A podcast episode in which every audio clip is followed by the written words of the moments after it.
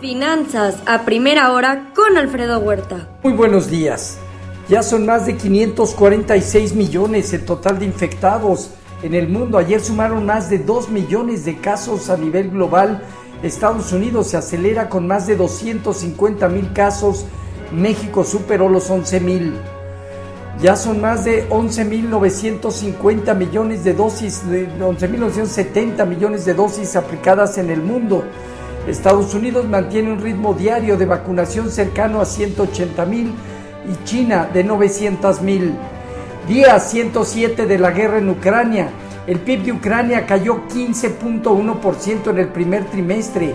El ministro de Finanzas ucraniano espera una caída entre el 45 y 50% del PIB en 2022, mientras el Fondo Monetario Internacional estima una caída del 35% anual.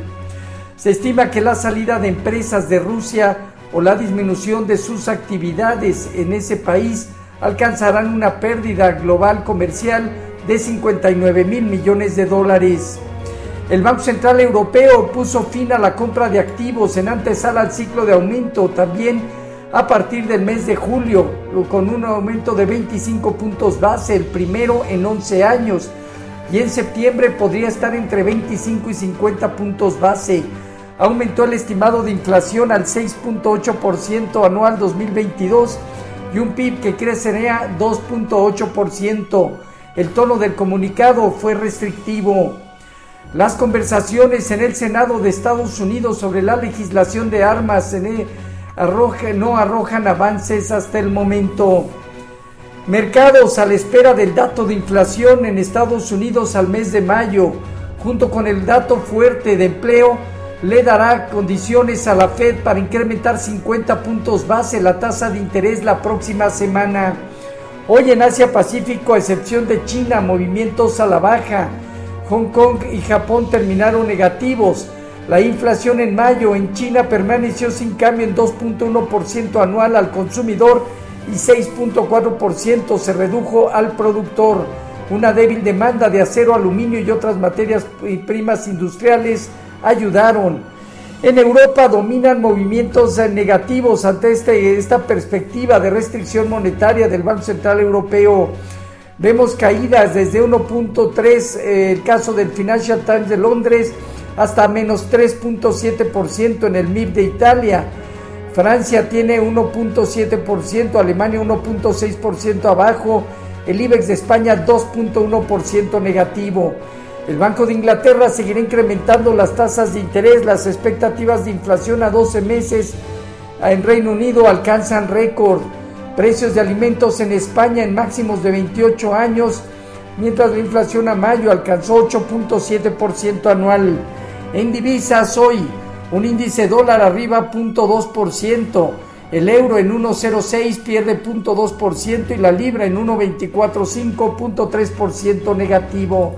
En materias primas, el petróleo reacciona cada vez poco menos del 1%, el WTI en 122.4 dólares, mientras que en metales el oro en 1845 dólares, 0.4% abajo, el cobre 0.7% negativo y la plata 1.3% de contracción.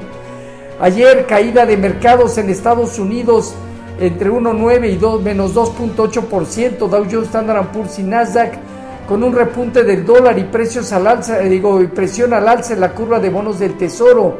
Hasta ahora mantiene un riesgo de balance semanal negativo las bolsas. El sector de comunicaciones, tecnología financiero y utilities y materiales destacaron a la baja.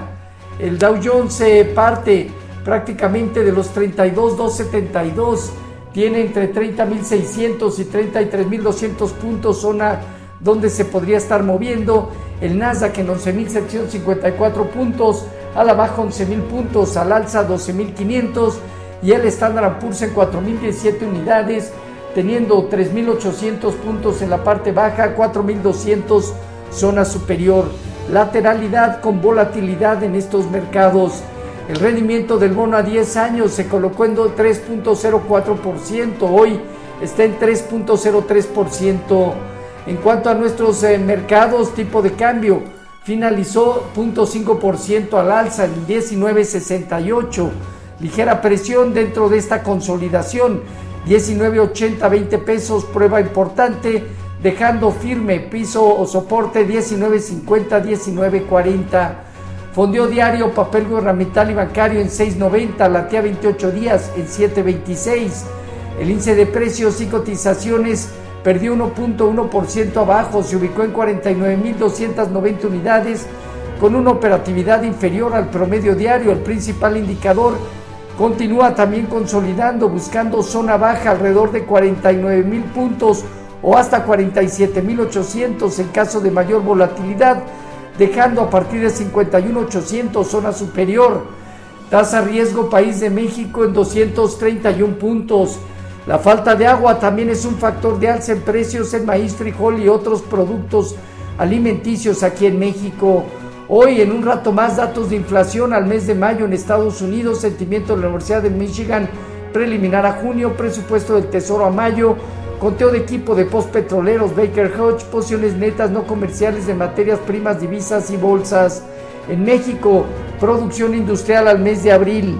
Los eh, futuros se mantienen mixtos, ligera alza en el Nasdaq, bajas hasta 0.3% en el Dow Jones, Standard Poor's, tipo de cambio 19.75 a la venta. Así, lo más importante que sucede hasta ahorita ligado a mercados financieros.